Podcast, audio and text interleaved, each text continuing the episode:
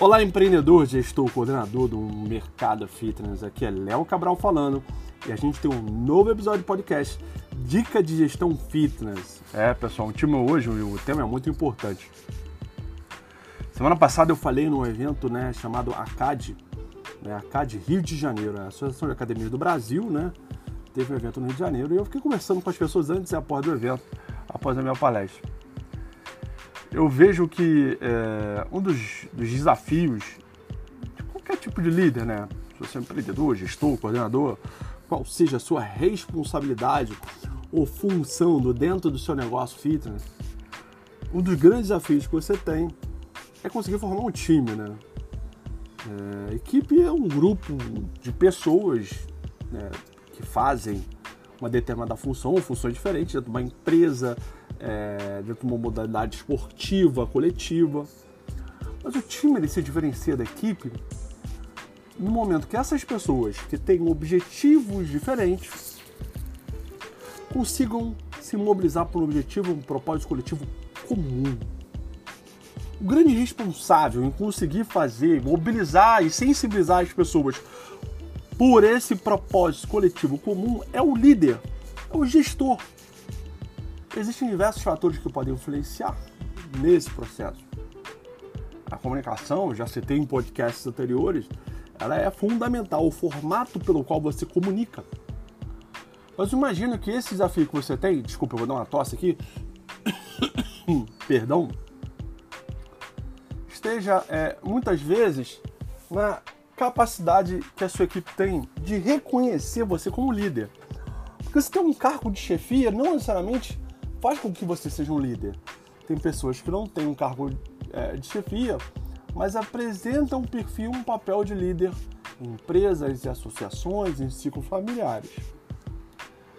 E se eu posso te dar uma dica é, importante que você pode aplicar a partir de hoje, é que muitas vezes você consegue estabelecer uma relação de liderança quando você cria uma comunicação contínua.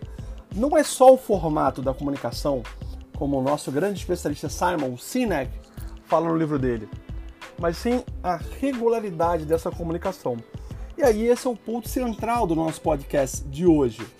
De uma forma geral, eu vou falar isso a minha experiência, né? Não só como consultor, mas antes de eu ser consultor, quando eu, eu, eu gerenciava outros líderes, outros gestores, eu via que muitos deles não performavam bem, entre outras coisas, porque eles não tinham uma regularidade na comunicação com a sua equipe. A gente tem um hábito, né, ou a gente gasta é, muito tempo né, privilegiando a nossa comunicação de forma pontual apenas para os chamados feedbacks negativos. Eu, no popular, quando não são feedbacks, os famosos esporros, né? aquela chamada de atenção, aquela bronca na equipe, né? recheada de palavrões ou seja, palavra de baixo calão. Eu costumo dizer que é, é, é, é muito importante que a gente tenha uma comunicação contínua. Não só de cobrança, não só de feedbacks negativos, ou como eu chamo, de construtivos. Porque o feedback não pode ser negativo, ele é de construção, é de caminhar, e a construção ela vem pelo aprendizado, pelo erro. Se eu crio a regularidade para também me comunicar com a minha equipe trazendo feedbacks positivos, mas também principalmente de reconhecimento de mudanças, nossa, isso é um passo importante. Você não tem que bajular a sua equipe, você não tem que paparicar a sua equipe para formar um time. Mas você tem que ser pontual ao reconhecer mudanças. Porque mudar para performar positivamente, para formar um time, para atingir resultados, não é simples, não é um estalar dos dedos, não é fácil, não é do dia para noite. É um processo de construção.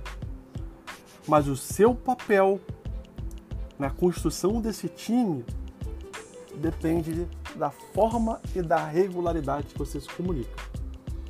Então, reconhecer que os seus colaboradores, né, que os seus funcionários, que as pessoas que fazem parte do seu time estão mudando na direção que esse propósito coletivo comum que você convida eles a se direcionar esteja acontecendo é um fator fundamental. Destine tempo para isso e faça. Faça isso regularmente. Acho que um grande exemplo que eu vejo hoje no mundo esportivo, acho que é tema de pesquisas, de debates em vários programas esportivos, é a chegada do técnico do Flamengo, o português Jorge Jesus, que vem fazer um trabalho extraordinário.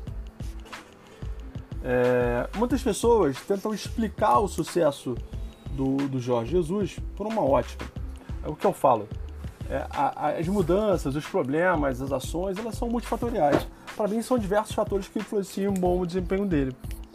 Mas se a gente for olhar, fazer uma, uma analogia com o que a gente está falando hoje aqui, para você aplicar no seu negócio, na sua academia, no seu box, no seu estúdio, eu posso dizer com muita tranquilidade a você. É importante, né? é necessário que você perceba. O Jorge Jesus, ele. Toda vez que o time do Flamengo entra para jogar, ele faz questão de estar tá lá na frente, na saída do túnel, cumprimentando cada jogador.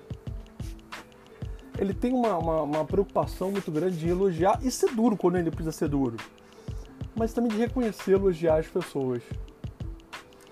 É, eu vejo os, os, os comentaristas esportivos debatendo a estratégia tática, a forma de treinamento, mas esse ponto para mim é um dos melhores que ele faz. E de certa forma faz com que ele tenha um time de craques. É jogadores de alto nível, se doando, correndo, voltando para marcar. É uma mudança de comportamento. Porque no futebol brasileiro, os atacantes, eles têm preguiça para fazer isso. Eles não têm o hábito de fazer isso.